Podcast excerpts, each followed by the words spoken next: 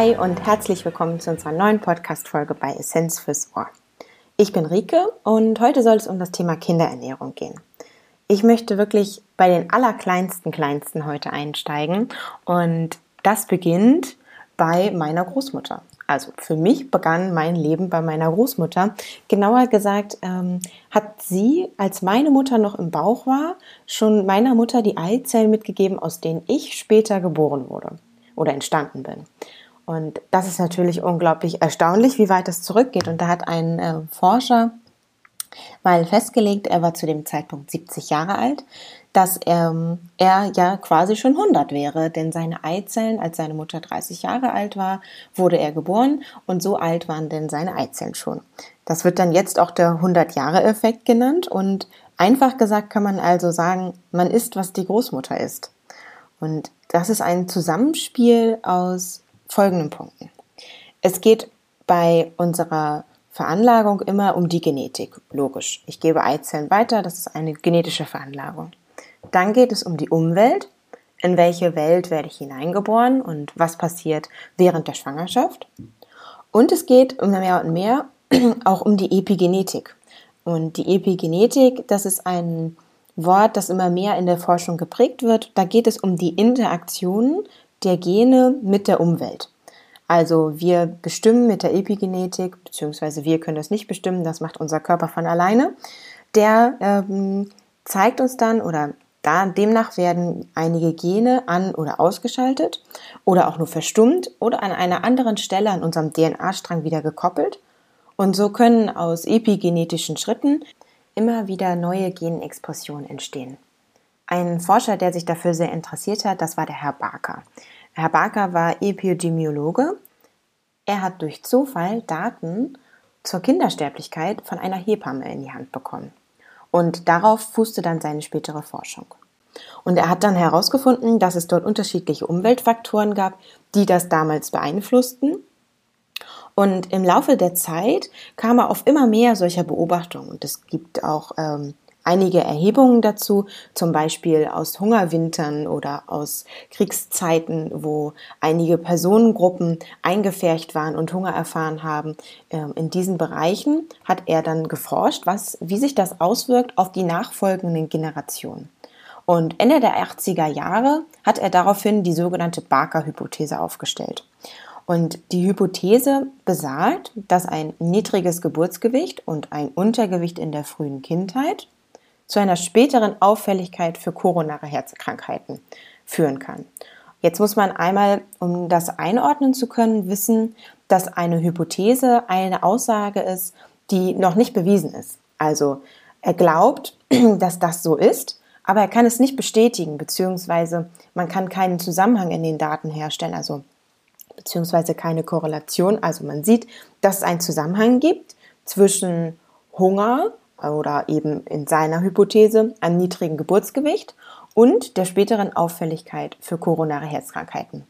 Und darunter fallen unsere typischen ernährungsbedingten Krankheiten wie Übergewicht und das metabolische Syndrom. Ähm, ein weiterer Punkt, um das einordnen zu können, ist, was er sagt, ist das Geburtsgewicht und die frühe Kindheit.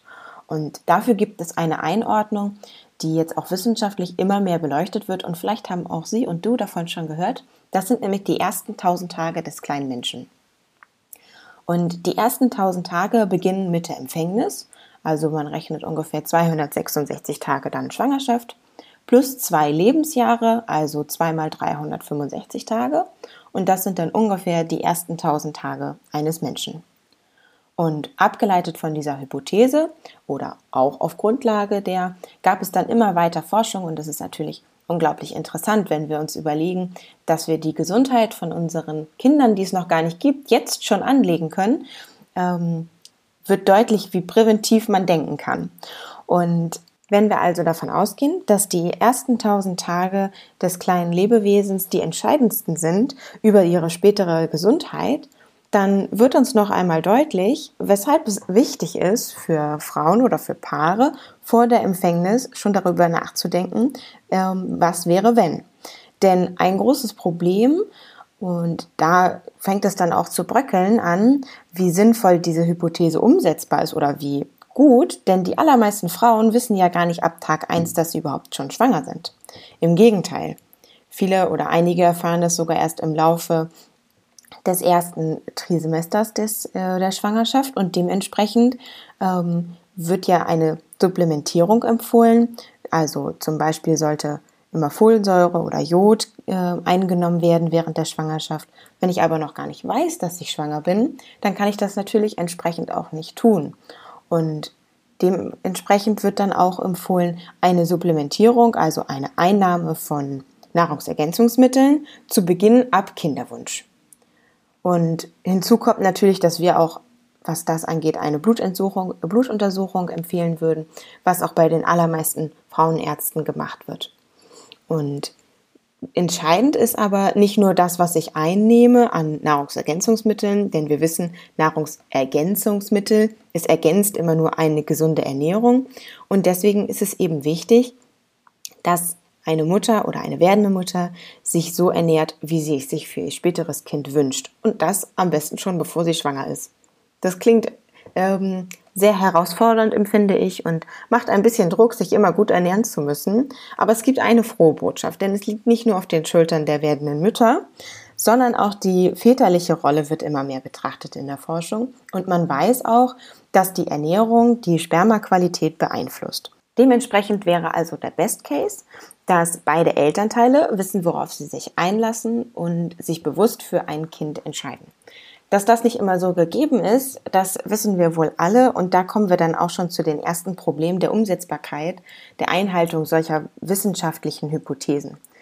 Es ist total erstaunlich und wirklich spannend zu sehen, dass es dort Zusammenhänge gibt und letztlich ist es aber leider sehr schwer umsetzbar, nach dieser Hypothese sein Leben zu gestalten. Wichtig empfinden wir ist vor allem eben die Aufklärung über Frauenärzte oder auch in Kindertagesstätten. Dort ähm, setzen auch wir als Ökotrophologen immer wieder an und halten auch gerne dort äh, Vorträge und klären Eltern auf oder vor allem eben auch werdende Eltern. Auch ist die Hypothese nicht die Antwort auf alles weitere, was im weiteren Leben des Kindes passiert. Zum Beispiel insbesondere Krebserkrankungen im Kindesalter lassen sich damit sehr schwer belegen, weil es einfach unglaublich schwierig ist, in der Wissenschaft Zusammenhänge dann herstellen zu können. Im Endeffekt ist es also wirklich gut zu wissen, dass wir die Gesundheit unserer Kleinsten schon sehr, sehr früh beeinflussen können. Und das eben nicht erst ab dem Zeitpunkt, an dem sie selber anfangen zu essen, sondern auch schon viel früher über das, was wir als Erwachsene essen. Und das ist letztlich auch das, was wir mitnehmen sollten. Zu schauen, wie könnten wir uns möglichst gesund ernähren, um auch das gesunde Leben aller weiteren weitergeben zu können. Und die ersten tausend Tage sind natürlich viel mehr als die Schwangerschaft und die Empfängnis, worüber wir jetzt vor allem gesprochen haben, oder ich habe gesprochen, ihr habt zugehört, sondern es geht ja auch noch um die nächsten zwei Lebensjahre. Und wenn ihr dazu gerne mehr wissen möchtet, dann schreibt uns unbedingt eine Nachricht. Wir hätten große Lust, mehr zu kreieren in dem Bereich Kinderernährung, sind uns aber ein bisschen unsicher, inwieweit euch das interessiert. Also meldet euch gern, sagt uns, wie euch diese Folge gefallen hat und ob ihr Lust habt, davon mehr zu hören.